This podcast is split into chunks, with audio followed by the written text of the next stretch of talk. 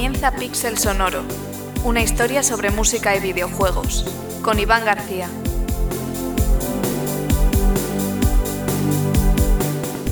Hola amigos y amigas y bienvenidos una semana más a Pixel Sonoro, ya sabéis, vuestro podcast sobre música y sonido en videojuegos.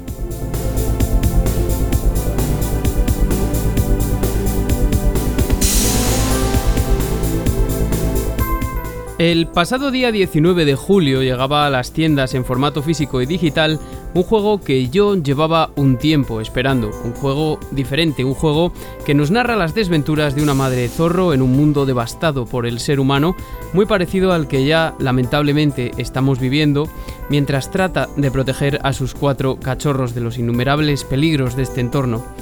Endling Extinction is Forever es lo último de Hero Beat Studios, el estudio barcelonés que nos trae una historia que pretende concienciar a los jugadores tal vez de la realidad en la que estamos viviendo y del futuro hacia el que vamos, y fascinantemente lo consigue a través de una narrativa bastante cruda con una propuesta jugable que nos va a hacer ponernos nerviosos por nuestros zorrillos en más de una ocasión.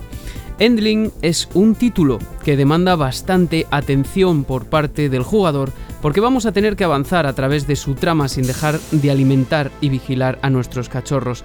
Como no podría ser de otro modo, como cualquier juego de supervivencia, sea más o menos complejo, requiere de un buen grado de inmersión y de un hilo sonoro y también musical que nos ayuden a prevenir los daños sin dejar de describir el paisaje de una manera emocional, ¿no?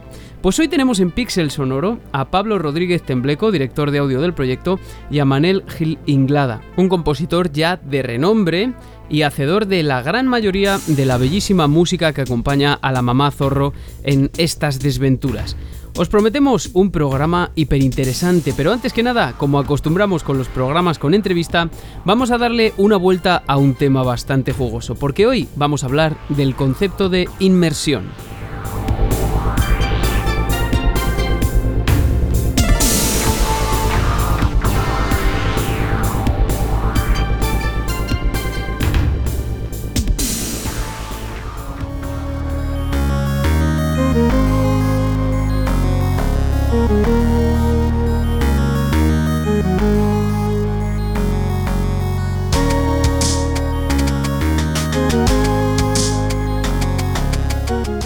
Iniciamos este programa con música del gran Enrique Pentadrangle, con la música de Boy Run, el tema Nosteria.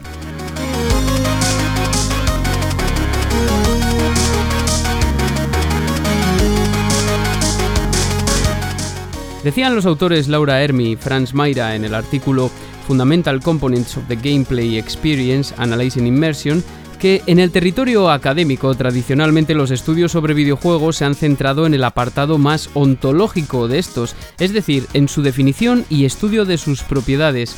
Y deberíamos preguntarnos, ¿qué sucede con la experiencia de juego? ¿No debería recibir un trato similar especialmente en el campo de los videojuegos teniendo en cuenta que se trata de un medio interactivo? Porque incluso, o especialmente, mejor dicho, el diseñador del videojuego debe tener en cuenta que no hay juego sin jugador y que el mismo acto de jugar debe por necesidad integrarse en la estructura del juego puesto que sin ese acto pues no se comienza a operar como tal. Además, dicen los autores en esta dimensión que el propio código tiene un impacto dentro del contexto sociocultural del individuo y también lo tiene en una realidad artística y comercial.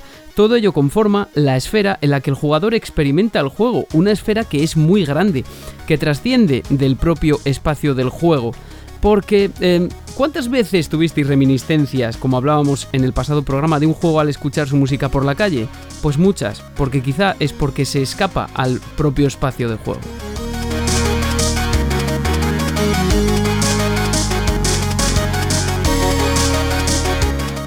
Pues cuando tratamos el acto de jugar aparece una cuestión muy relevante y un concepto de esos que todos conocemos y sabemos en cierto modo a qué nos referimos, pero por el contrario nos es muy difícil definir con precisión. Este es el de inmersión. Hoy vamos a introducir el programa con esto. Pensadlo un segundo, vosotros amigos y amigas, ¿cómo definiréis lo que es inmersión en el videojuego? ¿Qué factores la propician? ¿Cuáles no? ¿Hay grados de inmersión? Bueno, Fijaos en lo que dicen estos autores, que la experiencia de jugar involucra sensaciones, pensamientos, sentimientos, acciones y, muy importante, la construcción de significados. Y digo importante porque la semiótica es vital para una experiencia inmersiva, sobre todo cuando hablamos de sonido, porque si no entiendes ciertos códigos, ¿cómo sabes lo que está sucediendo cuando no hay un estímulo visual mediante? O incluso aunque lo haya. Así resulta difícil describir la experiencia cuando el jugador participa directamente en su construcción, porque tú no percibes igual los signos que ves en un juego cuando no has jugado en tu vida, cuando no tienes muy claro por dónde moverte ni cómo, eh, ni por dónde, ni las mecánicas, ni nada, ¿no? ¿Podéis jurar que una persona que nunca ha jugado a videojuegos va a tener la misma experiencia que vosotros y va a encontrarse igual de inmerso? No, ni de broma, ni siquiera lo va a interpretar de igual modo. De hecho, para que exista cierta inmersión, estaremos de acuerdo en que tiene que haber cierto equilibrio entre la dificultad que presenta el juego y tus habilidades, entre otros parámetros. Esto, por ejemplo, decía el famoso psicólogo Mihaly Csikszentmihalyi, no sé cómo se pronunciará, sobre un concepto que desarrolló él particularmente y por el que es famoso, que es el de flow state o estado de fluir en español, una traducción aproximada. Eh, un desequilibrio en este flow state y el juego empezará a parecerte tedioso o aburrido y dejará de divertirte, te sacará fuera de él. Por eso yo no juego Elden Ring, por ejemplo, ¿no? Lo mismo supongo si la historia pues no te interesa, si los personajes no te atrapan y sí, también si el sonido no se implementa bien o si no significa nada para ti.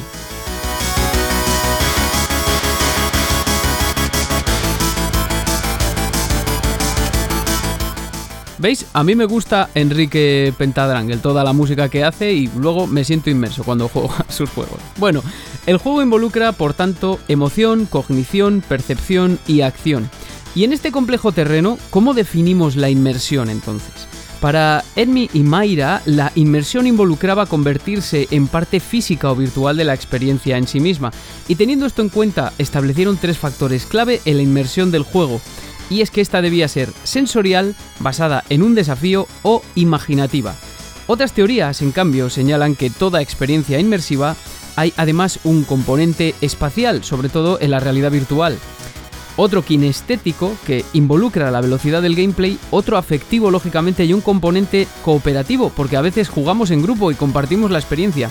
O sea, recapitulemos. Pues con todo lo que hemos dicho, para que una experiencia con un videojuego sea muy inmersiva, debe cumplirse que puedas percibir correctamente todos sus elementos audiovisuales, que te sitúes espacialmente en un lugar adecuado para jugar y que te sepas situar también dentro del juego, que te guste la temática, que tengas habilidad suficiente para no frustrarte, que comprendas los signos que muestra el juego, que la narrativa si la hay te parezca interesante o en su caso que la mecánica de juego te enganche, en fin, seguro que se os ocurren más, pero ya solo para que veáis.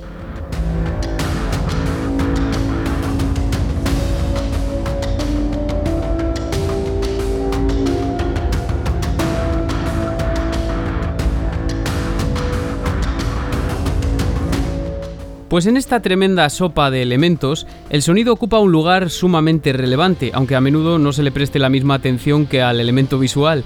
Y no hablo solo de la prensa y de artículos académicos, no, es que en la mayoría de juegos, lo podéis comprobar, podéis suprimir fácilmente la música o los efectos. Un botón y adiós. También hay gente que tiende a escuchar otras cosas mientras juega, y eso no quiere decir que sea malo o que sea una costumbre mala, pero sí que se pierde un factor inmersivo bastante importante, porque el sonido no solo ambienta, sino que proporciona información muy valiosa sobre el apartado lúdico, así como sobre la narrativa. El sonido define situaciones y personajes, complementando aquello que lo visual no puede expresar y manejando una retórica que el jugador puede entender normalmente. El sonido apartado en el que incluimos también a la música, informa sobre el carácter y las consecuencias de nuestras acciones, nos sitúa espacialmente, nos señala eventos, algunos potencialmente peligrosos o necesarios para proseguir el camino, e incluso a veces es parte inalienable del gameplay, como en los juegos musicales, es lo que sucede, ¿no? Karen Collins establecía en el libro Game Sound que, igual que en el cine, el sonido en videojuego funciona como una metáfora de la realidad virtual que representa. Y sea como sea, el sonido, la música, es un elemento del juego que no es imprescindible en la mayoría de los casos, pero que según el género en el que nos encontremos, es muy, muy incómodo de perder y por eso hay que estar capacitado para percibirlo y para comprenderlo. En este sentido, Isabella Van Elferen, investigadora, musicóloga y profesora en Kingston, desarrolló un modelo analítico con los elementos que consideraba indispensables para que la música de un juego resultase inmersiva, el conocido como modelo ALI. A de afecto o la forma en la que puedes involucrarte con una situación en base a aquello con lo que te identificas, con tus experiencias previas y con lo que te emociona. Es una parte subjetiva porque las personas generalmente no escuchamos música y ya, sino que le atribuimos significados, en ocasiones muy personales. La L eh, del acrónimo es por el lenguaje o literacy en inglés, un concepto relacionado con la forma en la que interpretas la música. Esto es también una cuestión de semiótica, de que hayas mantenido contacto con prácticas o hábitos dentro de tu contexto cultural que te permiten entender un discurso. Por ejemplo, no te hace falta saber de música técnicamente para saber que algo te suena épico, ¿no? Para lograr esa comprensión. Pues el lenguaje musical del cine ha sido muy importante, sin olvidar pues también que eh, sus significantes han bebido de nuestra propia tradición musical occidental. Finalmente, la I del modelo ALI es de interacción musical o aquella que se produce con y a través de la música. En juegos musicales es típica, pero en otros pues queda algún resquicio, puesto que al fin y al cabo nuestras acciones propician que se lancen X pistas o se sinteticen X sonidos y que ello pues contribuye de nuevo a desatar memoria y emoción, por ejemplo, cuando elegimos qué emisora de radio queremos sintonizar.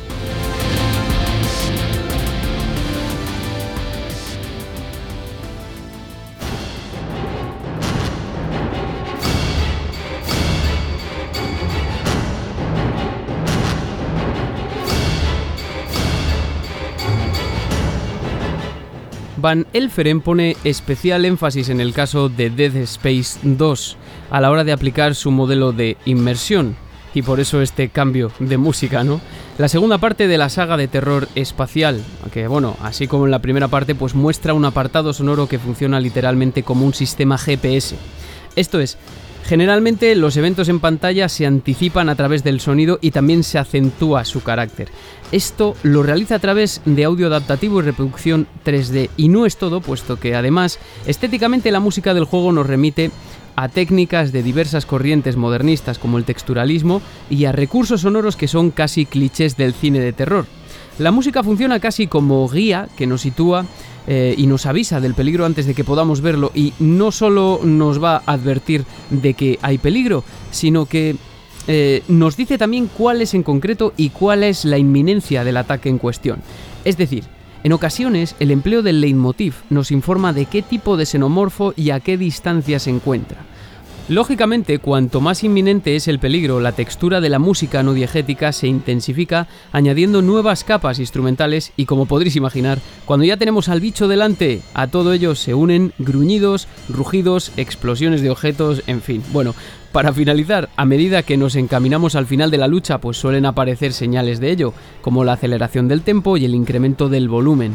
El sistema que ideó el equipo de sonido de Dead Space recibió el nombre de Fear Emitter o emisor de miedo, que básicamente accionaba ciertos botones musicales a medida que un xenomorfo se acercaba al jugador. La intención era la de crear la misma sensación de linealidad que puede apreciarse en una película de terror a medida que la tensión aumenta. El efecto conseguido es realmente terrorífico, puesto que el xenomorfo es capaz de cambiar toda la esfera aural del jugador, haciendo que cada emisor de miedo fuese una esfera de influencia, literalmente. Con esta programación no solo podían hacer que se lanzasen determinadas pistas, sino también añadir efectos, cambiar el ambiente sonoro y mezclar parámetros. Bueno, una verdadera locura.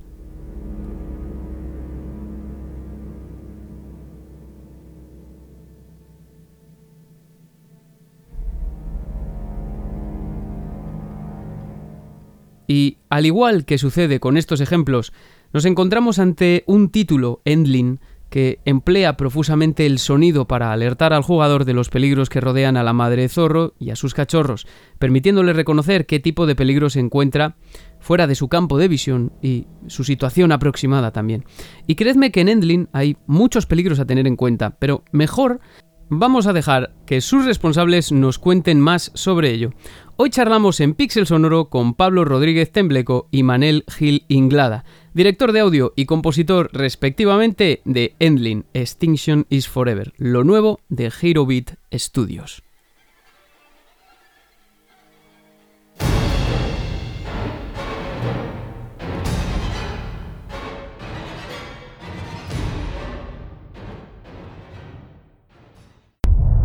En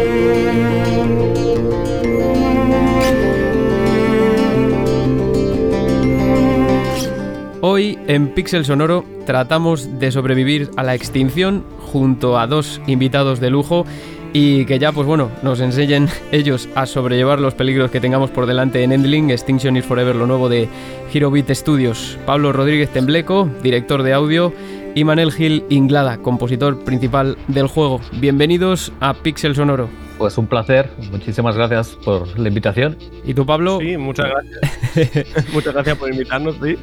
Y vamos, encantadísimos de, de, estar aquí. Además, ya después de oír podcast y podcast, pues uno ya tiene ganas también de estas cosas. Sí, Además, bueno, yo sé que tú, Pablo, eres. alguna vez ya también has escuchado este programa y todo eso. Bueno, a Pablo eh, lo conocéis anteriormente, los que estéis un poco más puestos así en el mundo de los videojuegos, porque es el compositor de Tape Build the Memories y también por el canal de YouTube Pau the Player, que es por donde yo te conocí, de hecho, por donde yo te conocía previamente. Cuando te conocí, nos conocimos en el seminario este que hicimos de, música y videojuegos en la musicología, pero yo ya te conocía de antes por el, por el canal de YouTube, que es, es, es fantástico. Tiene algunos análisis de, de juegos como Undertale, yo te conocí por Undertale, que vamos, totalmente recomendado. Y... Un crack. sí. Y bueno, estabais hablando, estabais hablando de récord de un poco de la recepción del juego y qué, tal, qué os parece, que, cómo lo está encajando la gente. Bueno, lo está encajando bastante bien. Las críticas son normalmente muy positivas. En general, la gente suele destacar tres apartados que creemos que en realidad son mm, los pilares fundamentales, que vienen siendo el arte, eh, la narrativa y el sonido y la música. Entonces, como que estamos bastante contentos por esa parte. A ver, cuando uno hace un trabajo de este tipo y ve que el feedback es tan bueno, pues es una, es una, una satisfacción enorme, ¿no? O sea, conseguir llegar a tanta gente y que la gente se emocione y te lo transmita, pues la verdad es que es, el, premio, es el regalo y la. ¿no? O sea que muy, muy contentos, yo, por la parte que me toca al menos, vaya. A ver, otra cosa no, pero para los que no hayan jugado todavía Endling y tengan previsto hacerlo, vamos a intentar que cambien de parecer si no tienen previsto hacerlo, pero para los que además tengan previsto hacerlo, otra cosa no, pero Endling es muy emocionante. Eh, esto en el sentido positivo de la palabra, porque luego el resto puede hacerse incluso duro, de lo emocionante que es. Para algunas personas puede, puede ser duro, pero bueno, al final refleja una, una realidad, ¿no? ¿Y vosotros cómo, cómo os visteis eh, involucrados en el proyecto? Porque tú, eh, Manel, es tu primer proyecto como compositor para videojuegos, si no me equivoco. Pues mira, llevo más de 35 años en el mundo audiovisual. yo he compuesto, bueno, músicas para bueno, televisión, montones, sintonías de programas, eh, series de televisión, documentales, eh, músicas para parques de atracciones, eh, para eventos de todo tipo, cortometrajes y últimamente me dedico más a largometrajes, ¿no? También he hecho mucha animación y la verdad es que Enlin es el primer gran videojuego que he hecho y no podía estar más, más contento, ¿no? Hace muchos años había hecho una pequeña cosa, pero te estoy hablando de cuando los, los juegos eran en CD-ROM, imagínate, o sea que nada que ver, nada que ver. Y la verdad es que no podía haber entrado, bueno, mejor eh, que con, que con ¿no? Ha sido una gran suerte y estoy súper agradecido a todo el equipo, sobre todo a Javi y a Pablo, ¿no? O sea, por darme la oportunidad de estar en esta, en esta gran aventura. Oye, me dejas torcido con lo de la música para, para los parques de atracciones, porque yo tenía aquí todo tu currículum, en plan lo de que estudiaste música en la aula de jazz y, música moderna en Berkeley College, o sea, de Boston, o sea, empezando por ahí. Ya, ya, vamos bien. Y luego además que, bueno, eh, tienes mucha experiencia en plan componiendo para cortos y cine, que tu último trabajo de Artacan y los Tres Mosqueteros, que seguro mucha gente que, que esté escuchando esto le suene la película, por lo menos de verla en cartelera. Y, que tienes ya muchas nominaciones a premios a tus espaldas, tienes premios conseguidos también. Y, en fin, eh, yo me imagino que esto para ti haya sido un salto te lo voy a, te lo voy a preguntar de todas formas, ¿no? A ver qué, podemos, qué especialidades tiene un videojuego. Pero antes me gustaría, claro, eh, Pablo es en este juego es compositor también en Endling, ha compuesto mm, dos, temas, pero, ah. pero sobre todo es director de audio. Eh, y a lo mejor hay algunos oyentes que no están muy familiarizados con las funciones. Ya te he visto yo, Pablo, que estás con, a, veces comentando por alguien en Twitter en plan, no, yo no soy el compositor, yo estoy en audio, pero no. ¿Qué, hace, qué hace un director de audio? Ostras, pues muchas cosas, entre ellas incluso más de organización, documentación y diseño que otras. Normalmente yo me yo soy el paso previo, como quien dice, a comunicarme con el equipo de audio. Bien puede ser el compositor Manel o puede ser eh, los diseñadores de audio, que también hemos tenido otros como Alex y Tony Prestensky, eh, que también han sido maravillosos eh, haciendo su trabajo. Y yo me encargo un poco de, primero, organizar todo el trabajo para cada uno de ellos, que es lo que hay que hacer, analizar el juego para ver cuáles son los recursos que necesitamos, cuáles son las expectativas para cada evento, para cada situación y cómo todo el sonido va a ir guiando la narrativa del videojuego. Entonces eh, yo me comunico con ellos y les, y les explico las características eh, de diseño que van a afectar tanto a la música como el sonido y luego las voy implementando con ellos y vamos viendo cuáles son las cosas que funcionan, las que no y, bueno, vemos el resultado final, cuál es y si todos estamos contentos pues aprobamos y seguimos adelante con la siguiente, con la siguiente iteración. Pero bueno, más o menos es, es eso, sí. Claro que, entonces, eh, si lo entiendo bien, eres tú el que te mantienes más en contacto con el equipo de desarrollo y eres tú el, encargado de comunicarte con, en este caso, con Manel. Y yo no sé, Manel, tú tenías acceso a los gameplays, me imagino que tengas pantallazos, no sé si puedes, si vas jugando tú mientras vas componiendo o simplemente te, comunicas con el equipo de desarrollo a través de Pablo. Pues en principio, en lo que decía Pablo, él ha hecho de puente, ¿vale? Eh, todo y que al principio trabajaba bastante mano a mano también con, Javi y con, y con Pablo, ¿no? Eh, pero cuando Pau se incorporó al, equipo, eh, pues bueno, es, un poco lo que te está explicando, ¿no? Es el que se encargaba de hacer todas las gestiones, de coordinar a todo el mundo, ¿no? Entonces, bueno, en, mi caso lo que siempre hacían es pasar pues las cinemáticas, los gameplays, con todas las especificaciones que se necesitaba para cada, para cada evento y bueno, y, era un mano a mano con, con, con Pau eh, para decidir cómo, dónde entrar, dónde salir, cómo hacerlo, eh, qué, se necesitaba exactamente. De hecho, la, trabajar para un videojuego es absolutamente diferente a trabajar para una banda sonora de una película, ¿no? No tiene, no tiene nada que ver. Claro, ahí va, ahí va yo. Eh, eh, a ver, yo un poco, ya claro, evidentemente porque me informo y estoy en esto y todo esto, pero eh, tú, si destacas una diferencia principal, claro, te tienes que adaptar a la interactividad del medio, que bueno, es una cosa. Claro.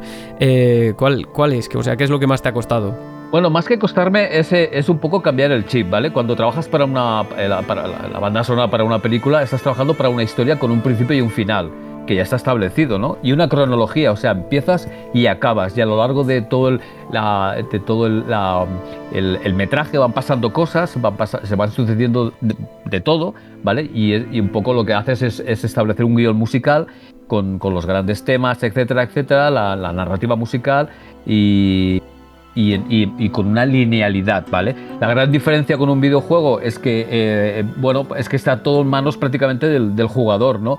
por dónde va a ir el juego y cómo va a acabar y qué, cosas van a pasar, ¿no?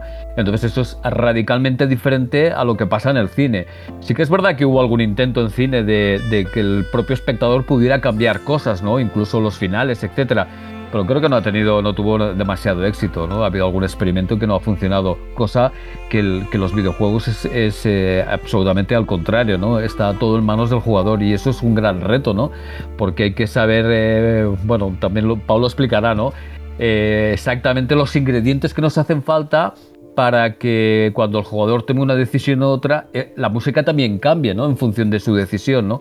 Y esto es muy importante. Entonces, bueno, ahí ha estado Pau conmigo trabajando mano a mano para que todas esas posibilidades las tuviéramos allí y se pudieran implementar en cada momento. Claro, y, que Pablo que, es muy pesado, que cuando trabajáis en el día a día con los, con, no, es que esta pista no me vale, es que esto a lo mejor, claro, en el, alguna experiencia, claro, es que en el gameplay a lo mejor no encaja bien o mira, necesito que revises esta, esta pista que me has mandado porque no, no acaba de encajar bien. ha sido lo pesado, lo que, lo que era necesario, vaya. no, no, para nada, para nada de pesado, que va, que va. Al revés, eh, a mí personalmente me ha ayudado mucho, pues eso, pues con a, corregir cosas que, que, por, ya te digo, que por mi experiencia en el mundo del cine, absolutamente y radicalmente diferente al de los videojuegos, pues bueno, yo no, yo no tenía por la, por la mano, ¿no? Como, como entonces, bueno, con Pau, bueno, gracias a él, pues hemos podido ir haciendo y solucionando todo lo que, todas las necesidades que, que la banda sonora necesitaba y había que implementar para el juego, ¿no? En el juego. ¿Y qué problemas te van surgiendo, Pablo, a un director de audio así que tiene que trabajar estrechamente con los compositores y también tener en cuenta la interactividad del medio y que todo funcione? ¿Qué, qué, problema te surge así uno que te, que te venga a la cabeza, que suele ser habitual? a ver, problema, problema tampoco diría que es un problema, sino más bien un. O sea, es, es un reto a la coordinación y el hecho de poder eh, expresar lo que, lo que tenemos que hacer en cada momento. Porque incluso yo tengo que analizar varias veces cómo es el juego o incluso dentro del propio desarrollo el juego va cambiando y se va adaptando a otras necesidades. Y obviamente tengo que volver a ponerme en contacto con Manel, por ejemplo, en este caso, para decir, bueno, es que estas cosas han cambiado de esta forma y por lo tanto tenemos que adaptar la música a, estas, a estas necesidades. Por ejemplo, una de las cosas que normalmente más me, más me, eh, me cuesta de analizar y ver es la implementación de la música adaptativa, es decir, cómo hay mucha música que va a sonar y puede sonar a la vez, pero no debe sonar a la vez. Tiene que sonar por prioridades, tiene que sonar por momentos específicos, tiene que haber una coordinación entre lo que necesita escuchar el jugador y lo que está sucediendo en el juego o lo que quiere el juego eh, mandar como mensaje.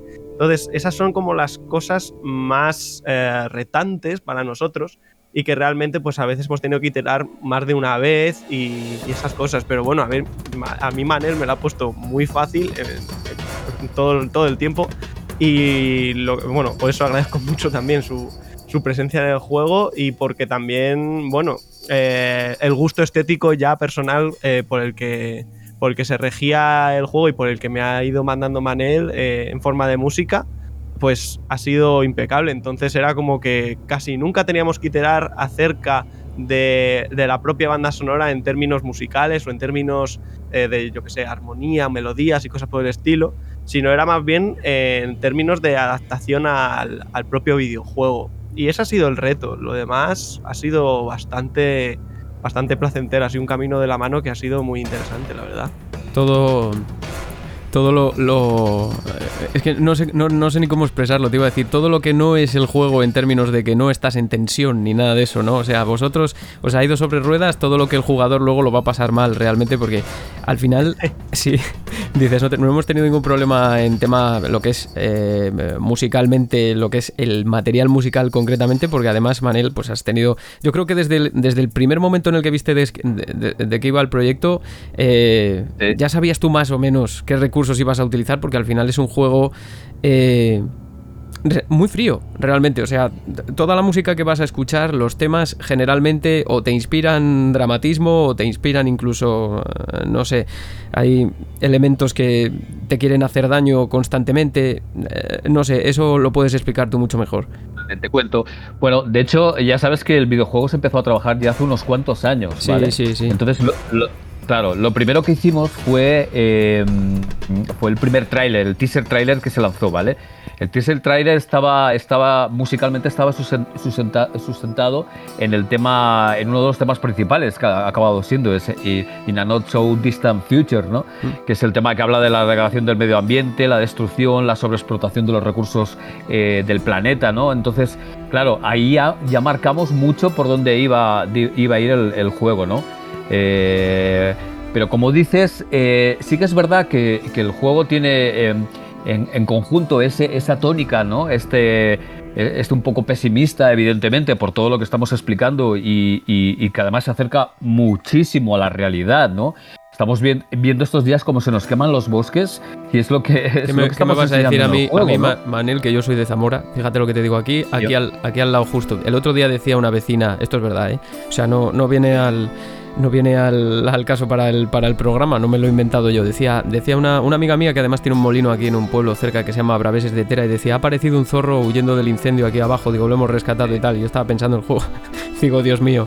Eh, sí, sí, por la vida misma. Es que ese es el tema, que es que además es lo más incómodo del juego. Sí, sí, fíjate que el otro día también aparecieron unas imágenes de un ciervo corriendo en medio de las llamas. Es que exactamente igual a, a, Arson, ¿no? Al inicio del juego, ¿no? O sea, increíble. Pero es, la, es lo que está pasando, o sea, es así, es así. Hay un trabajo de leitmotivs, de temas asociados a personajes y situaciones muy importante porque eh, yo tengo la sensación, después de haberme pasado Endling, que mm, todos los temas van vinculados a, situaciones que te pueden valer para sobrevivir. Tengamos en cuenta que Endling es un juego de supervivencia y que la música también, aparte de tener un sentido narrativo, sabe expresar, por ejemplo, qué peligro tienes delante, o sea, en concreto qué personaje es el que, el que, el, que es el peligro, aunque sea simplemente una nota grave en un piano, pero aparece, pum, ya te pone nervioso y tú ya sabes que es el peletero o ya sabes que es que te van a disparar o lo que sea, ¿no? Claro, eso es, eso es. Cuando te contaba que el primer tema es el, el, tema principal, digamos, el de la, el, de, el, que por alguna manera representa más lo que significa Endling, ¿vale? Eh, sí que es verdad que tiene otro tema, otro tema también, podríamos decir principal. Algunos dirían que es un, contratema, podría ser, y es el tema de la familia, ¿no? el tema que suena siempre en el Shelter, por ejemplo, de la Fox Family, ¿no? Es un tema al revés, que es un tema eh, de ternura, ¿no? De, que a veces también expresa esa, también esas, esa eh, eh, la supervivencia, ¿no? La necesidad de la supervivencia de... Y entonces, bueno, podría actuar como un contratema con el tema tan, tan, tan, tan tremendo, ¿no? Y tan triste que es el de el main tema de, de In, a, In a Not So Distant Future, ¿no? Pero luego, como bien dices, hay un montón de temas más. O sea, eh, prácticamente cada personaje principal tiene su tema, ¿no? Eh, el Scavenger, ¿no? El Furrier, ¿no? Eh, cantidad de. O sea, prácticamente todos tienen su. Todos tienen su tema, ¿no? Es verdad que a veces es, como decía Pau, es difícil convivir cuando te aparece un, dos personajes a la vez o se cruzan y tal. Bueno, ahí hay que tomar esas decisiones que te decía Pau de qué prevalece por encima, qué prevalece por encima del otro, ¿no? Pero ahí está también el tema de la incidentalidad, ¿no? De la música dentro del juego, ¿no? Eh, claro, es muy importante decidir cuándo queremos incidir sobre algo para que de alguna manera las emociones se disparen y la empatía se dispare, ¿no? Con lo que queremos resaltar, ¿no? Y ahí está, bueno, en ese caso están las decisiones que, que Pau ha tomado en cuanto a qué es lo que, lo que va a prevalecer por encima del otro, ¿no? Y como bien dices, hay temas que, eh, que ayudan eso también es un poco lo que pasa, lo que hacemos en, cine, ¿no? O sea, de alguna manera con la música estamos anticipando cosas, ¿no? Estamos anticipando pues que en la segunda, cuando cambie el plano te va a aparecer fulanito de tal, que es el, el malo de la película, o, o al revés, ¿no? Y, entonces estamos ayudando un poco también a que, en este caso al jugador, a que de alguna manera se, se ponga alerta, ¿no? En, cosas. Yo lo, he leído por ahí que hay gente que estaba, que lo agradecía, ¿no? Que decía, ostras, gracias a la música sé que voy a tener al Furrier eh, cerca de mí, o, ¿no? Y eso está muy bien, ¿no? Porque de alguna manera los hemos ayudado a evitar que se les acabara el juego, ¿no? O sea, sí, sí. y a crear una experiencia muy inmersiva como es la de la de Endling, que a mí, claro, ese es el tema. Y además, Hubo una cosa que yo creo, a lo mejor a Pablo se le escapó un poco conscientemente o no cuando hicimos el seminario, que a mí me dejó, vamos, me dejó flipado, porque además sus intervenciones fueron brillantes. Cuando, cuando hablaba de la asociación de un instrumento a cada zorro, en este caso, para poder retirarlos del, del tema del refugio y, poder significar de otra forma eh, la pérdida, ¿no? Porque en este juego todo jugador tiene que, tiene que estar preparado para la pérdida, porque vas, sucede. O sea, es, un juego que no es benévolo en ese sentido, narrativamente es más realista, eh, lo que decíamos antes, ¿no? Y esto al final eh, me gustaría que nos lo volvieses a explicar, Pablo, cómo llega, cómo llega esa idea, porque seguro que ha habido gente que no escuchó ese programa y de hecho a lo mejor ahora estás más autorizado para hablar ya con más profundidad. Hmm. Sí, bueno, en, el momento también lo estaba. Eso es lo bueno. Pero no se me escapó. Simplemente era algo que ya se había anunciado, incluso, que, o sea, que, el propio publisher eh, le gustaba decir acerca del juego. Así que está, estábamos bastante orgullosos eh, de poder hacerlo. Y bueno, sí, eh, como decíamos antes, pues sí, hay, hay componentes narrativos que tenemos que, que, cubrir con la música, que tenemos que realzar con la música, pero obviamente también hay elementos mecánicos, que es lo más interesante que podemos hacer, o nuevo, por así decirlo, por el medio. Eh, elementos mecánicos que tenemos que también reflejar con la música. Ya viene siendo dar feedback porque hay un personaje cerca, porque hay una situación peligrosa, por lo que sea. Pero claro, eh, cuando hay que unificar las tres cosas, es decir, música, narrativa y mecánicas, es quizá donde haya más magia en el medio. En este caso, por ejemplo, en Endling, el, gran componente mecánico narrativo musical está en la familia Zorro. Eh, hay eh, como decía Manel, está el tema de la Fox Family y cada cachorro tiene un instrumento asociado. E incluso también hay un instrumento, como quien dice, que está reflejando a la madre zorro. Entonces tenemos como el cello de la madre, luego tenemos eh, la flauta de pico, el violín, la melódica y el clarinete. Eso Esos son los instrumentos que vamos a decir que componen la orquesta de la familia. Y cuando se pierden, eh, se pierde eh, un cachorro por el camino, cuando vuelves a tu refugio, eh, ese cachorro con ese instrumento asociado, es decir, es específico, no es aleatorio, pues ese cachorro con ese instrumento asociado desaparece de la orquesta y la orquesta se va apagando. También da otro motivo, otro sentido, o mejor dicho, realmente está acompañando al sentido de la obra, eh, de forma que si tenemos este tema de Fox Family, que como decía Manel es, es más calmado o es más esperanzado en cierto modo, más relajado, eh, cuando le vas quitando esos instrumentos que, te, que has estado escuchando todo el tiempo y ves que te falta algo, empieza a ser desolador o empieza a ser Ante. mucho más triste. Y creo que hemos podido hacer un buen trabajo en ese sentido. Y de hecho, no solo funciona en el refugio, sino que donde aquel, bueno, en cualquier sitio donde eh, el tema de la familia Zorro aparece, también se ven sumados o restados esos elementos que componen la orquesta. Por ejemplo, cuando, ocurren los temas de la inundación, cuando ocurren los temas de que crecen los cachorros, todos estos sitios, e incluso, eh, por ejemplo, con, una mecánica que es la Vital Experience, eh, que básicamente eh, ocurre cuando un cachorro está dispuesto o le pasa una situación en la cual tiene que aprender una habilidad nueva para sobrevivir, ahí se selecciona al cachorro, el cual tiene el instrumento asociado y solo suena su instrumento a la hora de aprender la habilidad. No es cualquier otro cachorro, es ese Este, cachorro. tu en cachorro. Claro, qué, inter- interesante. Y además que es que son mensajes que son un poco además, o sea, eh, son subconscientes en el sentido en el que el jugador los puede captar, eso, a nivel subconsciente, pero que no son muy, muy explícitos tampoco, ¿no? Que ahí es donde viene la implementación esa mágica en la que no se nota, pero sí se nota. A mí todo esto me parece, me parece fascinante. De hecho, te iba a preguntar por eso. Eso es. Y por otra cosa también. sí, piensa, sí, piensa que eso está incidiendo en el jugador de alguna manera, ¿vale? Aunque sea, como bien dices, de una manera subconsciente, ¿no? Eh, pero sí que incide. Y de hecho, eh, Pau también te podrá contar que muchas veces los temas se, se entrelazan entre ellos. O sea, cuando tenemos varios personajes juntos, eh, estamos entrelazando los temas. Es algo eh, bastante inusual. O sea, de repente te están sonando juntos a la vez el tema de la, de la familia, el tema del scavenger, más las notas que de la, de, la, de la Molly. O sea que realmente hay muchas cosas, muchos ingredientes que de alguna manera quizás el jugador no percibe eh, porque tiene mucha información, evidentemente, visual, narrativa de todo tipo, tiene que estar moviendo, ¿vale? Pero que de alguna manera están ayudando a que todo eso, todos esos elementos incidan en, él, ¿no? De alguna manera, ¿no? Es- es- y realmente es la, es la magia de, los videojuegos, ya te digo, yo para mí. Bueno, eh, estoy encantadísimo de haber hecho ese trabajo porque no tiene nada que ver, como os decía, con, con las posibilidades que de una, de una banda sonora cerrada, de una película o un cortometraje. Es el, o- o lo es que el- el sea, ¿no? principio de, de- de- de otra rama dentro de tu carrera también. Ya a partir de ahora, Sí, sí. todo lo que te venga. Y, y mira, os quería preguntar también eh, una, una cosa que estaba yo pensando según estaba, según jugaba, es que em, Endlin a nivel sonoro, bueno, y a nivel visual también, y a nivel narrativo y de todo, tiene muy pocos momentos de reposo, si acaso cuando llegas al refugio, que es el gran momento de reposo.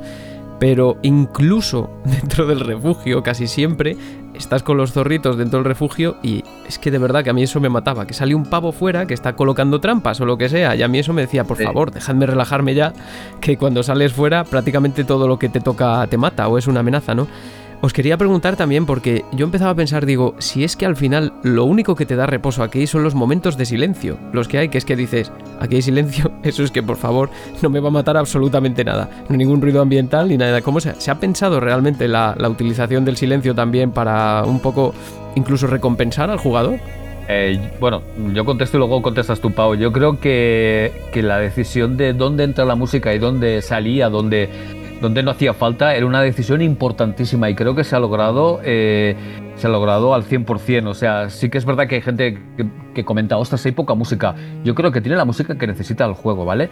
Eh, yo siempre digo que mm, la música de, en este caso, bueno, me refiero al cine, ¿no? Eh, la música incidental es la música que se tiene que oír, ¿no?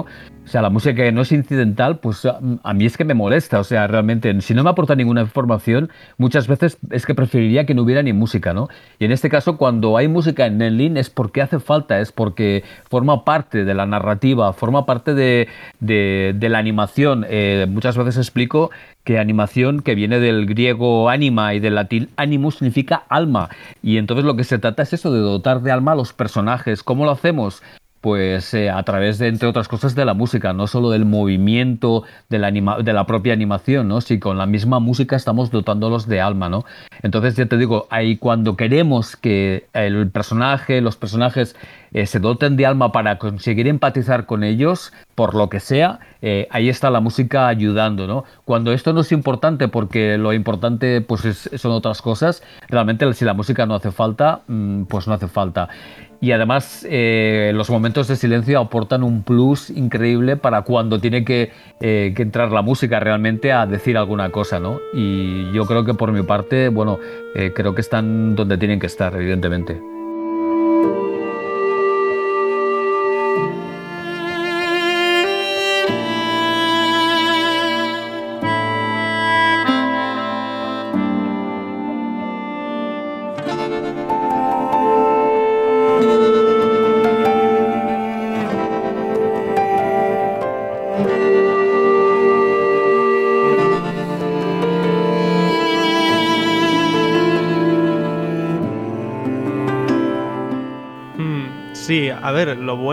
Silencio es utilizarlo en el mismo grado o un grado parecido al de la música. Es cierto que, bueno, la música siempre está moviendo las emociones, pero, pero ojo, nos olvidamos también de que el silencio lo hace. Y, por ejemplo, eh, sí que está consciente el uso del silencio en muchas cosas, no solo en la tranquilidad, que también es cierto que cuando estás, eh, por ejemplo, en el, eh, cualquier escenario en el cual todavía no hay una información que darte, pues tienes el silencio del lugar, pero tienes una brisa, tienes los copos de nieve que suenan con el, bueno, suenan con un ambiente sonoro, eh, hay, hay paisajes sonoros que están cubriendo ese espectro de la necesidad del silencio o la necesidad de simplemente estar eh, viviendo la, aventura. Pero el silencio también lo hemos utilizado, por ejemplo, en los momentos de muerte. Es decir, por ejemplo, cuando se, representa la muerte de alguna forma en los personajes, eh, estás en silencio, porque es básicamente real. Tú cuando, por ejemplo, alguien en un... Bueno, a ver, en, obviamente en otros medios o en otras obras eh, se intenta realzar a lo mejor la muerte de un personaje con ciertas bandas sonoras. Puede ser épica, puede ser agresiva, puede ser eh, tribal, cualquier tipo de, género. Pero el silencio lo que hace es dotar de realidad una cosa que es la muerte. Cuando algo muere, algo se apaga, algo termina, algo deja de sonar. Entonces, en esos momentos es importante la visceralidad que ofrece el silencio, algo tan, tan normal como simplemente eh, velar, como simplemente estar ahí, contemplar. Pues eso eh, se ha, utilizado para varias cosas, no solo para, como digo, la tranquilidad, sino para reflejar muerte o para reflejar eh, incluso desasosiego o momentos en los cuales ya simplemente has terminado de llorar pues en esos momentos es importante que tengamos un momento de paz y, no tenemos que e, estar pendientes de que alguien nos mueva una emoción. Nosotros ya sabemos lo que sentimos en esos momentos. No es necesario que venga alguien a, realzarlos o decirnos, oye, es que tienes que sentir esto. No, no. Yo te doy el silencio para que sientas lo que genuinamente viene de ti. Y luego todo lo demás te va a acompañar, tranquilo, porque seguirá habiendo bandas sonoras, seguirá habiendo música que te realce todo lo demás, seguirá habiendo música para cualquier momento y cualquier situación y cualquier mecánica. Pero, hombre, el silencio es música, usémoslo como tal. Sí, yo te, te voy a. Qué voy a- interesante lo que dice Pablo, que se queda uno escuchándole como. como si Pues te voy a decir. Voy a, voy, a, voy a decirte, Pau, que no estoy del todo del todo de acuerdo, ¿vale? Eh, Creo que el silencio es muy importante, como bien dices, ¿no? Y me parece que su utilización es uno de los recursos más, tanto en videojuegos, puede ser, como, como en música de cine, ¿no? Pero, eh, pero hay una cosa que, la- en la que no estoy de acuerdo, o sea, cuando, cuando alguien se muere en la vida, en la vida real, no hay, ni, no hay nadie que le toque, no, hay una, no tiene una banda sonora, ¿vale? Pero estamos, pero claro, cuando hablamos de cine, cuando hablamos de, en este caso de videojuegos, es que estamos representando la vida real, pero no es la vida real, estamos en una ficción. Por lo tanto, yo creo que a veces eh, emplear o no música es una decisión complicada, ¿eh?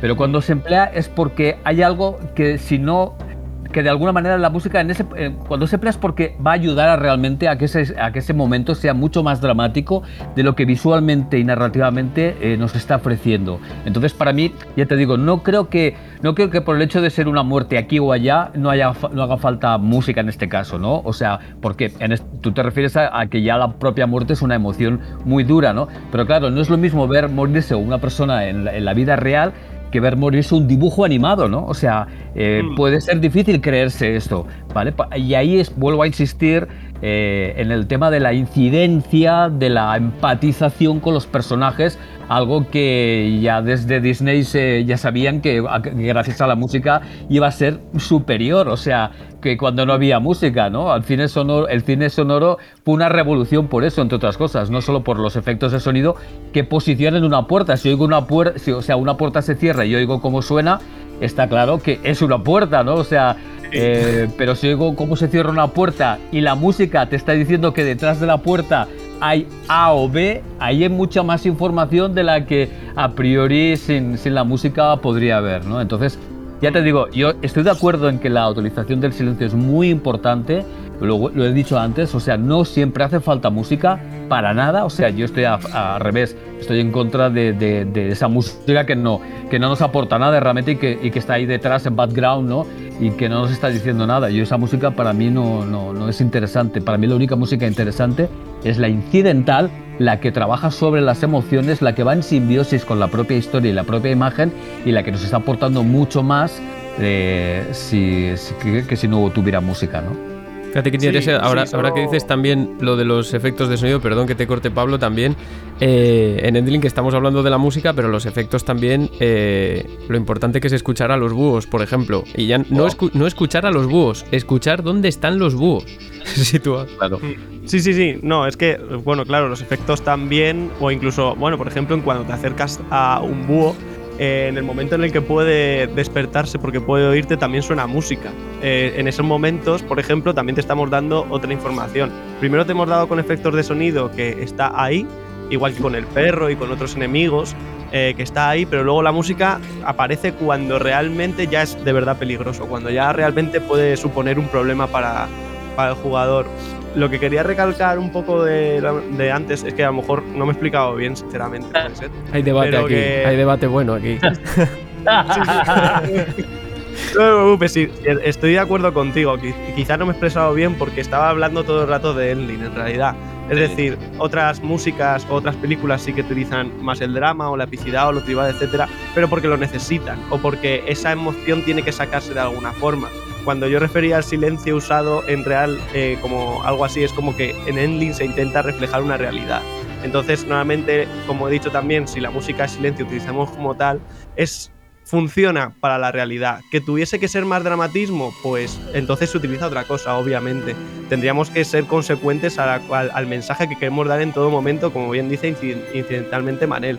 Entonces, es verdad que, que no es que tengamos que usar el silencio y punto para una situación específica, sino que nosotros creemos, o por lo menos en- lo hemos visto así, que el silencio era un potencial o un catalizador de esas emociones que nosotros realmente queremos reflejar y que son más un intento de llevar a la realidad lo que está pasando. Pero es cierto, por ejemplo, sí, es cierto, por ejemplo, que incluso en Ending algunas muertes, no quiero spoilear, sí que tienen eh, música y además es una música muy dramática y tiene sus leitmotivs porque pertenecen a personajes, etcétera.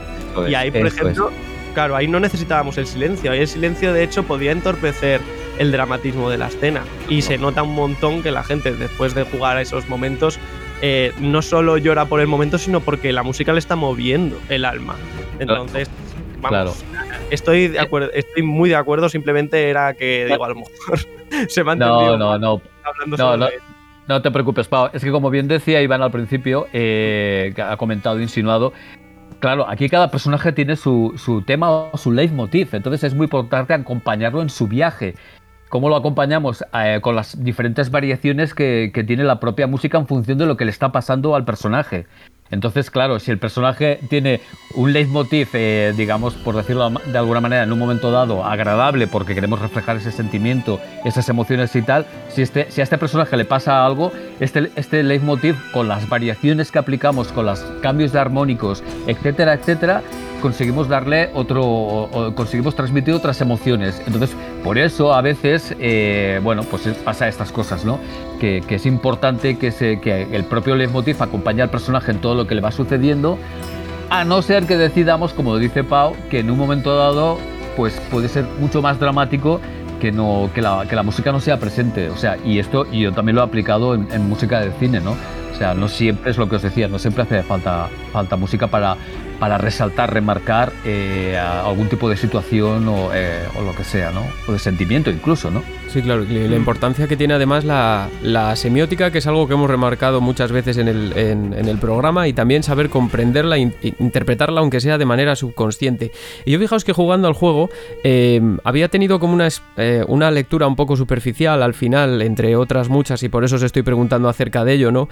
Que es, em, hay muchos temas, hemos hablado del silencio también, pero realmente la mayoría nos hemos centrado en la música que es no diegética, que está fuera del juego, ¿no? Que los personajes no, no pueden escuchar. Y sin embargo, a mí me parece que. Aparte de que el silencio también tiene momentos que en el que resalta el dramatismo, que también es te aporta algo de tranquilidad, mm, la música diegética, la que está en el juego, que generalmente viene de los campamentos, de una niña que toca la guitarra, de la radio, a mí me parece que también es un elemento que es realmente sonoramente es lo más benévolo que te ofrece el videojuego y que realmente es un vehículo de conexión también con, con la realidad fuera de, de- de ese dramatismo, ¿no? Y para expresar una dualidad, como que lo más dramático está en la, no en la y lo, Sí. lo más benévolo está en la diegética. Lo, lo más reconfortante, quizá a nivel musical, ¿no? Claro, claro, sí, sí. Porque la diegética de alguna manera, bueno, es lo que decimos, o sea, está saliendo de lo, de lo que está pasando ahí dentro, o bien sea porque suena en una radio, porque suenan unos altavoces, o, o porque es un personaje que toca la guitarra y canta, ¿no?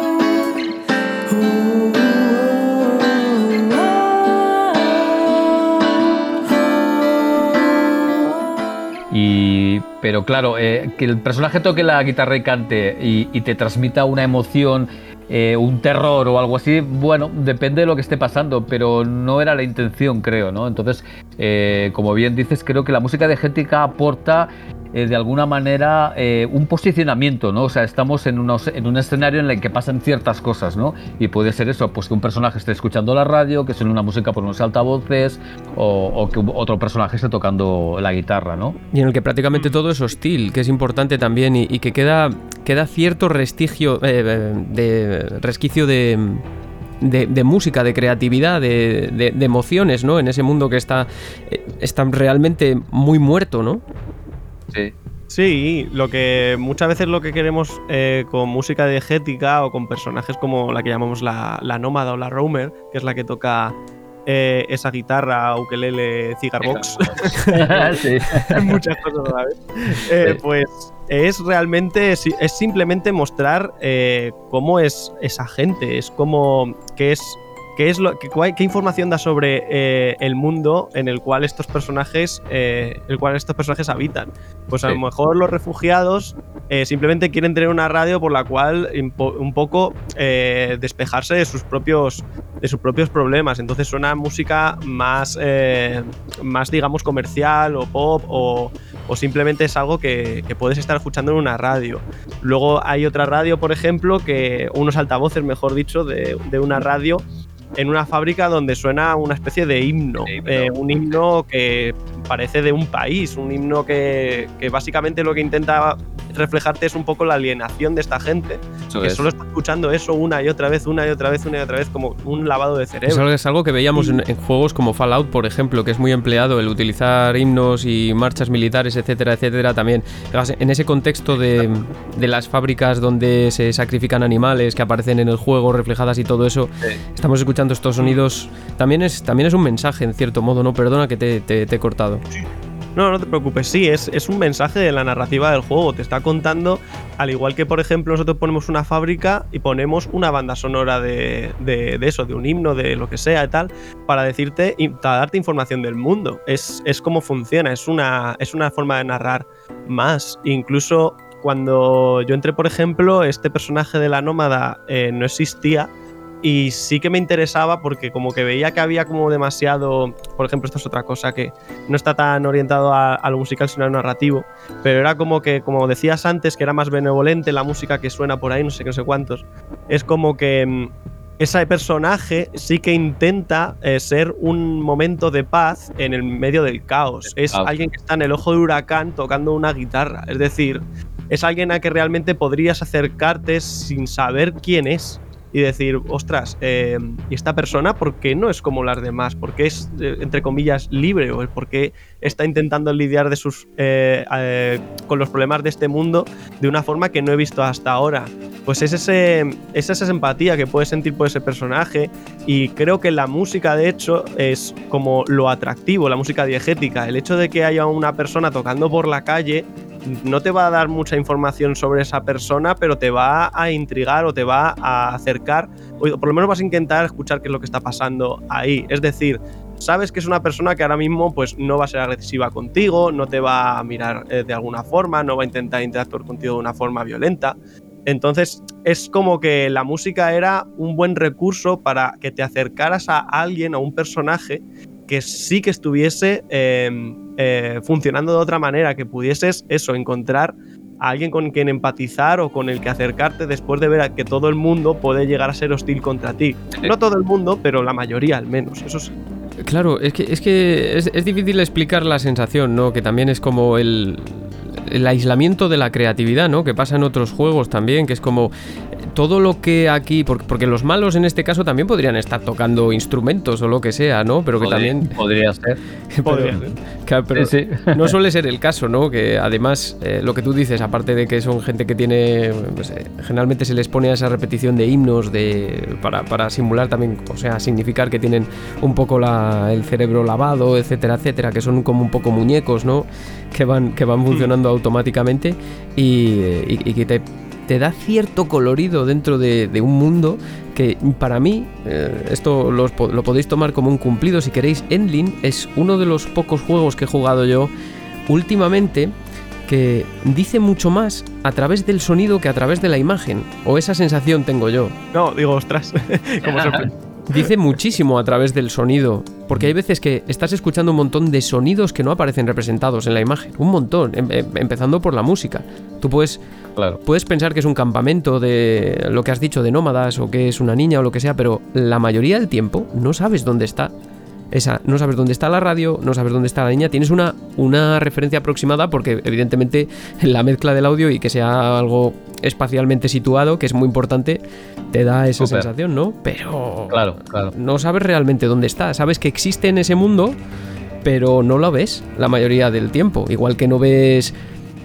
Yo intento no ver al peletero, quiero decir. o sea, sé, que, sé que está ahí rondando, porque bueno, o sea, aparece una exclamación amarilla y tal y cual, pero la mayoría del tiempo intento no verlo. Y además, yo creo que puedo jactarme de que a mí no se me ha muerto ningún zorrillo. Entonces. Enhorabuena. y es un juego hiper rejugable. Yo creo que es un juego hiper rejugable, pero no voy a volver atrás para experimentar a ver qué pasa si. Ya lo experimenté en la demo, pero precisamente para probarlo. No que... volver a sufrir. precisamente para, para, para probar lo que decía Pablo, ¿no? De la pérdida de instrumentos, etcétera, etcétera. Pero no, no, no, yo. No, no es que lo pase excesivamente mal con esas cosas, pero joder, uno también tiene su sensibilidad. Y, y yo creo que todos, todos los oyentes deberían probarlo para que vean lo que es sufrimiento. Y de, y de verdad que, que en, que en juegos de survival horror y todo esto, cuando tienes que luchar contra hordas de zombies y estas movidas, pues evidentemente estás en tensión y todo eso. Pero cuando se trata de preservar la inocencia, que yo creo que es lo que intenta representar Endling Sí. también, porque al final, eh, yo que sé, León S. Kennedy, pues sí. Seguro que es inocente, pero no tanto como una familia de zorrillos, ¿no? Lo que sea. Acabo de lo que-. Acabo de decir lo que se me ha venido. Y sobre, sobre el proceso de grabación, habéis contado con un montón de. O sea, habéis contado con instrumentistas ahí de, de primer nivel, Manel. Que, que yo Sí. creo que es una pasada trabajar con Buah, buah. Tina Guo al cello, con. Rusanda Panfilia al violín, Sí. que estaban también en la Hans Zimmer Live, ¿no?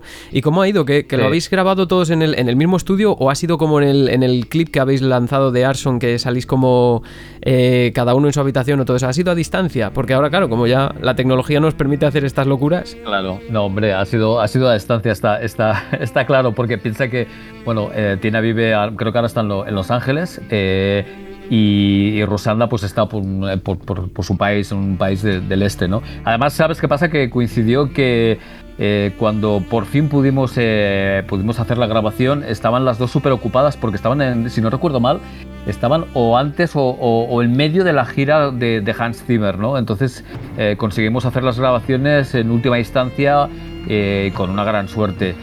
Eh, en Tina pensamos ya desde el principio, ya desde el primer teaser, cuando vimos que el cello eh, ah, bueno, tenía un gran protagonismo dentro de, la banda sonora. Yo lo primero que lo dije a Javi y a, y a Pablo, ostras, tenemos que conseguir, sería un, bueno, sería un plus de verdad eh, poder conseguir que Tina eh, interprete el cello de, la banda sonora, ¿no? Y, y luego a medida que el juego se, iba, se fue desarrollando, Teníamos otra opción para, para el violín porque también tenía una importancia enorme dentro de, de- la instrumentación, la orquestación de toda la, de toda la banda sonora. Y, pero al final, bueno, yo bueno, eh, conocía también a Rusanda, eh, es amiga de un, amigo también. eh, y bueno, y al final le hicimos la propuesta y ella aceptó encantadísima. Y la verdad es que ha sido de verdad un puntazo tener a estas dos grandes instrumentistas, ¿no?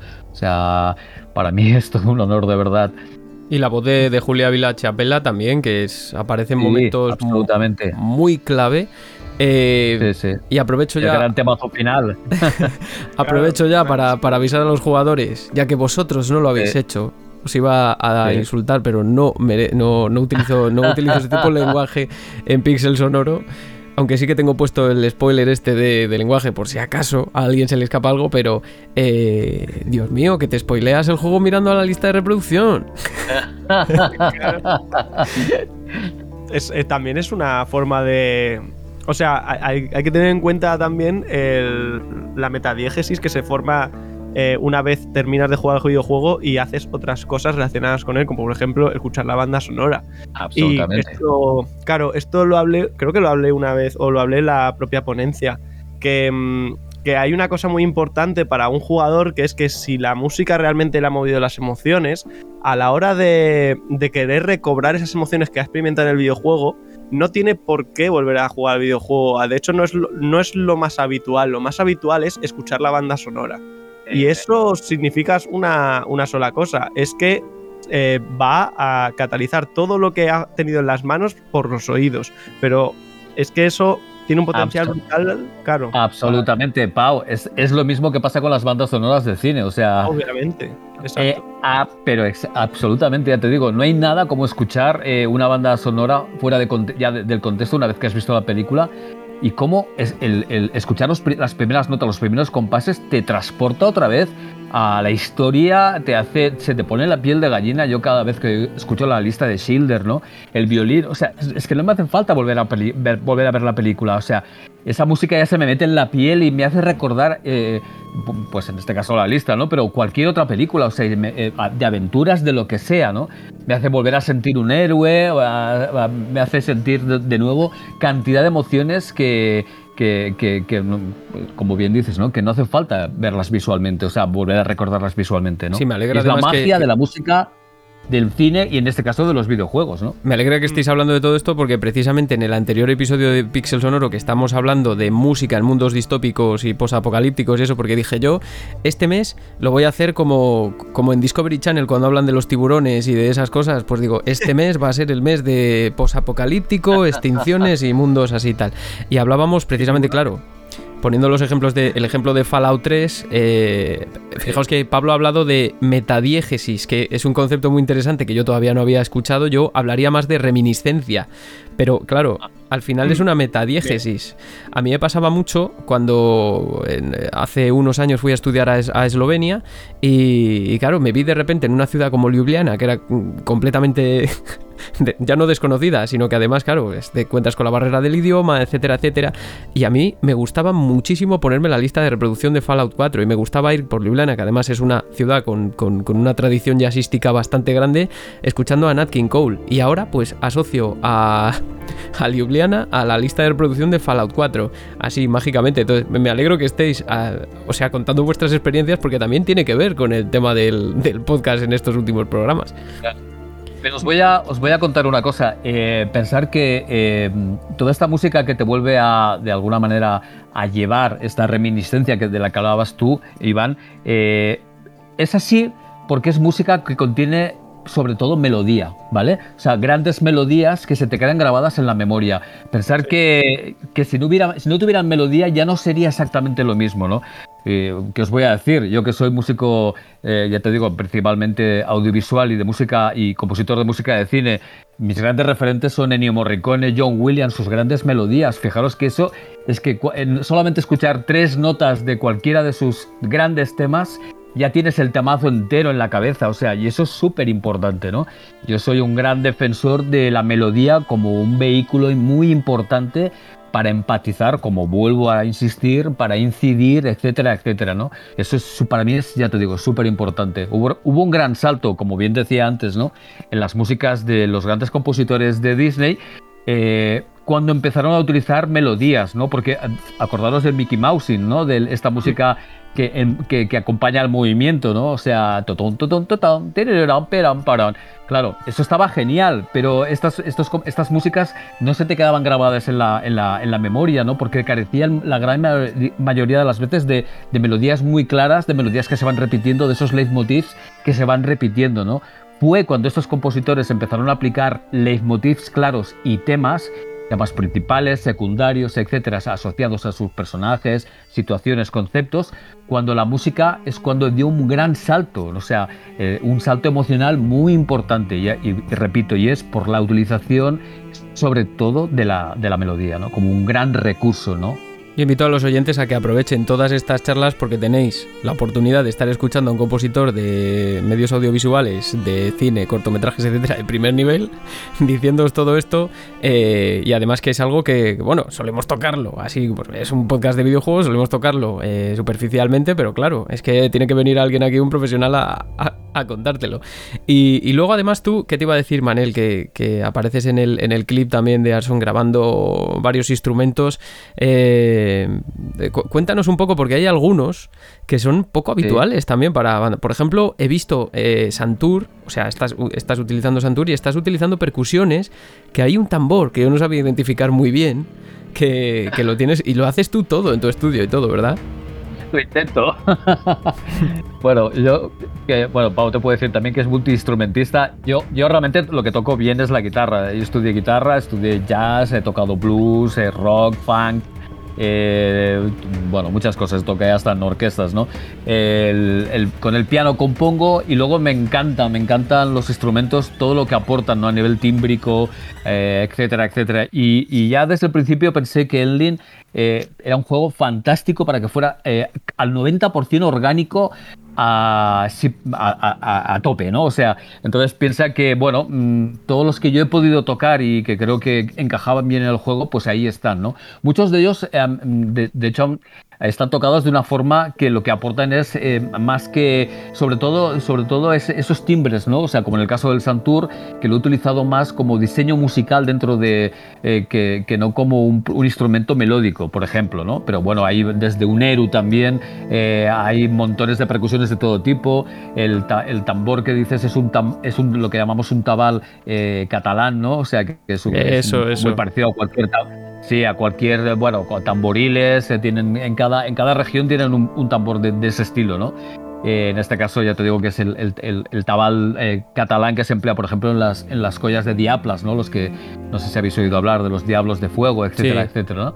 Y, pero bueno, ya te digo, hay un montón de instrumentos, hay acordeón, hay... me voy a olvidar de alguno, ¿eh? hay, hay el dulcimer, hay, pero sobre todo las melodías suelen salir de guitarra, eh, en este caso también del glockenspiel, por ejemplo, eh, bueno, evidentemente del piano, ¿no? de las cuerdas y, los, y las que están interpretadas por la por, por la por, por Tina y Rusanda al cello y, al violín, ¿no? Se me olvidó de perdona, y, sí, sí. que ha tocado también algún instrumento como la flauta de pico. sí. Sí, que ya que estábamos, ya que la habíamos estudiado, porque eso es verdad, eh, que también como multiinstrumentista te pierdes, pero yo, por ejemplo, sí soy eh, profesional en flauta de pico y luego mis instrumentos secundarios ya sería la batería pero todo lo demás es como, bueno, a ver, me hace mucha gracia, de, hecho me hace mucha gracia poder decir esto, pero es como que sale Manen Giringrada, de no sé qué, tocando eh, la guitarra, no sé qué, sé cuánto, un montón de instrumentos, luego Rusanda Panfili a violín, eh, Tina Gu al cello y luego pone Pablo Rodríguez a la flauta del colegio y es todo maravilloso. Pero. Eh, la, mal, la, mal, considerada, la mal considerada flauta del colegio, ¿eh? O sea, la flauta recorder que es súper difícil de tocar y de afinar bien, ¿no? Por eso yo creo que tantos niños odian la flauta y tantos adultos, porque yo que fui también profesor de, una, de una, escuela ¿no? de música, eh, te lo juro que el momento de flauta era bastante insoportable. Pero bueno, siempre había alguno que destacaba y eso compensaba un poquito al resto, ¿no? Pero bueno. Eh, es que... Eh, lo amarillas. Estuvimos viendo además eh, hace poquito bien eh, la banda sonora de, The Legend of Zelda Link's Awakening, que, del, del remake de hecho, que pone como muchísimo peso en la flauta de pico que es, algo realmente, es un timbre un, poquito extraño, yo creo, para, las, para lo que es las bandas sonoras en general, pero que al final acaba dando muy buen resultado porque tiene un timbre, pues eso, que es un poco inusual y, oye, ahí está Pablo, para aparecer en los créditos tocando la flauta del colegio. Hombre, claro. Para, para, para, para, que se vea la humildad frente a los demás. para nada, Pau, para nada. Bueno, y ya para, finalizar la entrevista tengo, tengo dos preguntas. Una es muy típica, que se suele hacer habitualmente. Y otra es que em, tú te encargabas, eh, Pau, también de, diseño sonoro, ¿no? Has estado haciendo también diseño de sonido. Em, sí. Es que a lo mejor va a sonar un poco, va a sonar un poco estúpido llegado este momento de la entrevista que ha sido hiper interesante, pero eh, el sonido de, del olisqueo de la mamá zorro es un, es un subrayador o un lápiz sobre un papel? Ostras, no, es un perro. Ostras, pues, te lo juro que cuando yo la estaba escuchando digo, seguro que han hecho el sonido con algún tipo de subrayador sobre un papel. Te lo juro que estaba convencidísimo. Pues ya que estás, cuéntanos la historia.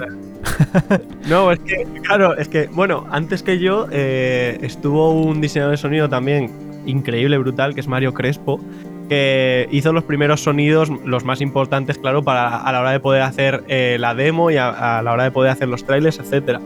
Y mm, él tenía, bueno, cogía a su perro y hizo con el micrófono, con el micrófono varias tomas en las cuales pues olisqueaba. Y, claro, eso teníamos eh, para un momento porque era como muy lineal el, sonido, es decir, tenía un, un principio y un fin y servía una animación específica. Así que dije, bueno, ¿por qué no hacemos lo mismo para cuando necesitemos otras, otras veces?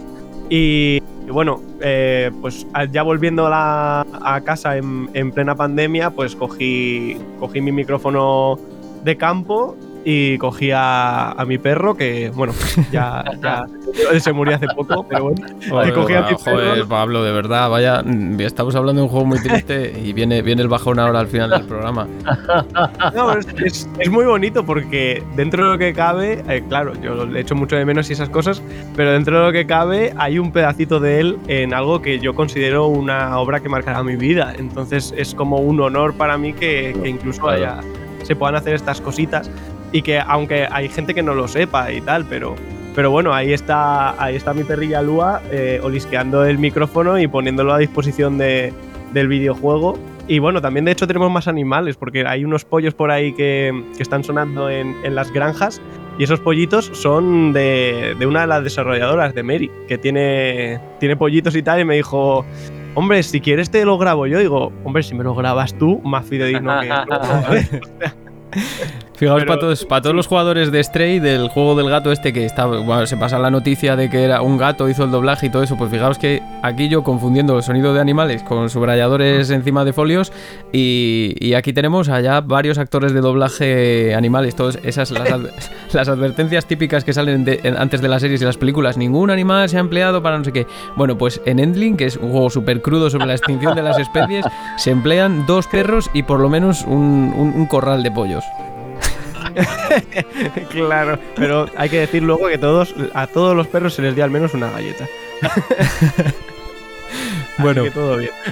Y la, y la última pregunta, chicos, ya. eh, ¿qué, qué viene, qué viene en el futuro? ¿Tenéis algún, pro- un- algún proyecto ya pensado? Eh, Bien sea en el terreno de los videojuegos o no- Yo me imagino que tú, Pablo, vas más encaminado a eso, pero Manel, pues, en fin, eh, ya me- como profesional también de, de todas las industrias audiovisuales, pues eh, se dirigirá a, a cualquier cosa que le salga y le interese.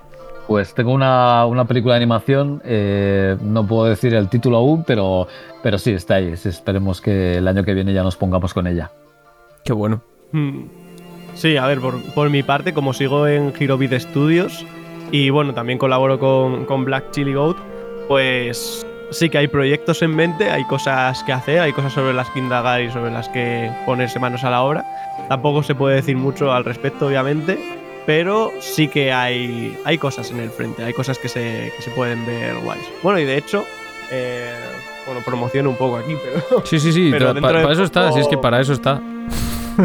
No, claro, pero dentro de pocos eh, estará disponible en, algunas plataformas de streaming y probablemente en, en Steam la, la banda sonora de Tape and Bane de Memories, así que con, alguna canción, con una canción exclusiva que hice para, para aquella gente que, que se vaya a escuchar la banda sonora aparte.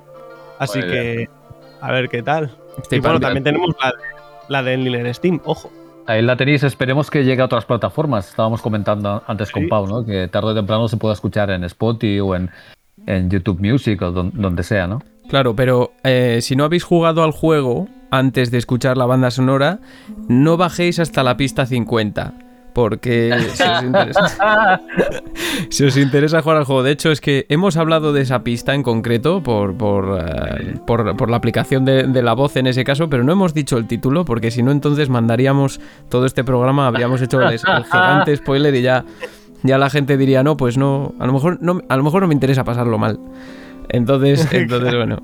Eh, ¿Qué os iba a decir? Eh, muchísimas gracias por haber venido. Tenéis disponible Endling Extinction is Forever, que lo tenéis disponible en todas las plataformas, en físico, en digital, con la banda sonora también en Steam, etcétera. O sea que no, no hay excusa. Muchísimas gracias por venir, Pablo, Manel. Ha sido un placer, vamos, una, una entrevista súper distendida y súper divertida, yo creo, para los oyentes. Y, es- y espero que a través de vosotros se animen con Endling. Muchas gracias. Sí, Muchas va, muchas gracias.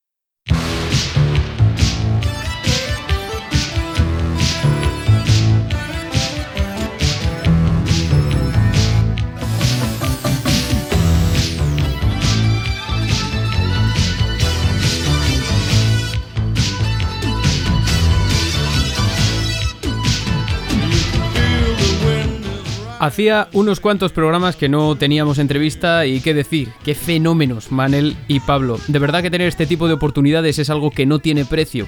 Entrar en contacto con gente que ha creado esta maravilla de música para el que yo creo que es uno de los juegos nacionales de este año.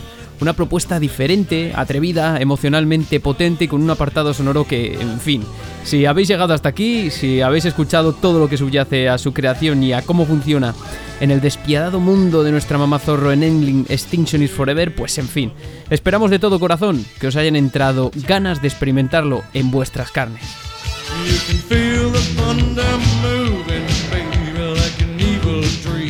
Aprovecho para recomendar los programas de la iniciativa Zelda llevada a cabo por mis compañeros de iniciativa Podgaming. Eh, que hace poco pues empezaron a lanzar una serie de episodios relacionados con Zelda en donde participan varios programas compañeros y vamos, varios podcast compañeros y quién sabe, pues a lo mejor en un futuro próximo que haya algún DLC de The Legend of Zelda de Pixel Sonoro. Ya veremos.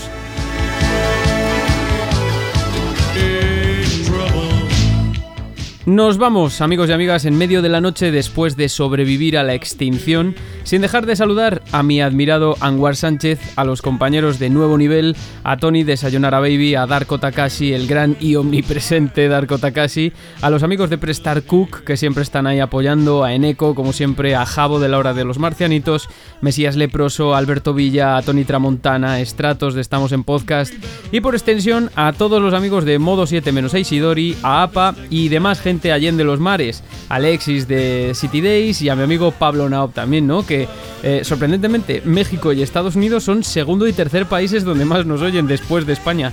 Y también saludo a Pixel Perfect que estoy seguro de que están detrás de que República Checa sea el cuarto. y bueno, muchos más, ¿no? Alex, a Kirby Horno y Salore, que son mega habituales, a Raúl Canas, a Mike, a Daniel Samperio y al maestro Tiaboli Gaming, a Fernando Carbó, a Adrián Chamizo, mi compi del escritorio Chamizo, y así, bueno, me quedo con muchísima gente por ahí, pero eh, yo qué sé, no puedo, no puedo saludar a todos. Nos vamos, amigos y amigas, suscribíos a iVoox y comentadnos o dadnos like, o si no, pues ya sabéis, tenéis Spotify Apple Podcast, entre otras muchas plataformas, Twitter y Facebook para contactar, Coffee para apoyar al proyecto y música. No importa el desolador mundo en el que os encontréis, evitad al peletero y uníos a los nómadas, pero siempre con música. Hasta la próxima.